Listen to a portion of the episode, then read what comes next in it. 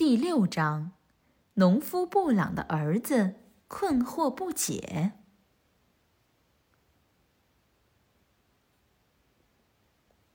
第二天，农夫布朗的儿子高兴地吹着口哨走过绿草地。欢快的小微风们看到他走过来，都争先恐后地跑向微笑池塘，向水貂比利报信。农夫布朗的儿子来查看他设下的陷阱了。他非常确定自己可以看到水貂比利，或者水獭小乔，或者麝香鼠杰利，或者是浣熊鲍比被抓住。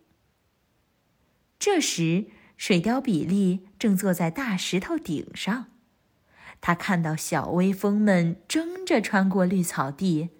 他们身后就是农夫布朗的儿子，他急忙一头扎进微笑池塘，然后游到麝香鼠杰利的家里，提醒他要小心。接着，他们两个又一起去找水獭小乔。这三个小调皮鬼一起藏到了芦苇丛中，观察农夫布朗儿子的行踪。农夫布朗的儿子查看的第一个地方是麝香鼠杰利最喜欢的老伐木。他小心仔细地查看着，发现陷阱不见了。万岁！他大喊道，然后兴奋地抓住固定着老伐木的锁链。此刻，他非常确定麝香鼠杰利被抓住了。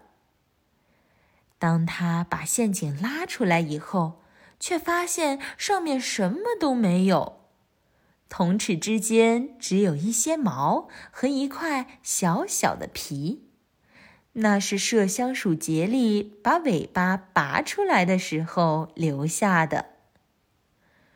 农夫布朗的儿子有些失望。哦，不管怎么样，我明天一定要抓住他。他自言自语道。接着，他继续去查看另外一个陷阱，那个陷阱也不见了。他拉动陷阱锁链时过于兴奋，以至于手都有些颤抖。但是陷阱并没有马上被拉出来，他不停地拉呀拉呀，突然陷阱被拉出来了，上面沾满了泥巴，还有水獭小乔留下的一根脚趾。农夫布朗的儿子又小心地设好陷阱，如果他朝芦苇丛看看的话，就能发现。水獭小乔、水貂比利和麝香鼠杰利正躲在那里，看着他咯咯的偷笑呢。他不应该那么确信自己下次一定能抓住他们。农夫布朗的儿子把设在微笑池塘周围和欢笑小溪岸边的陷阱都查看了一遍。他发现每个陷阱都合上了，而且还被泥巴盖住。这时他没有心情吹口哨了，他疑惑地皱着眉头：“这是怎么回事？是不是哪个男孩发现了他设下的陷阱，然后恶作剧都给他合在一起了？”他越想越觉得奇怪。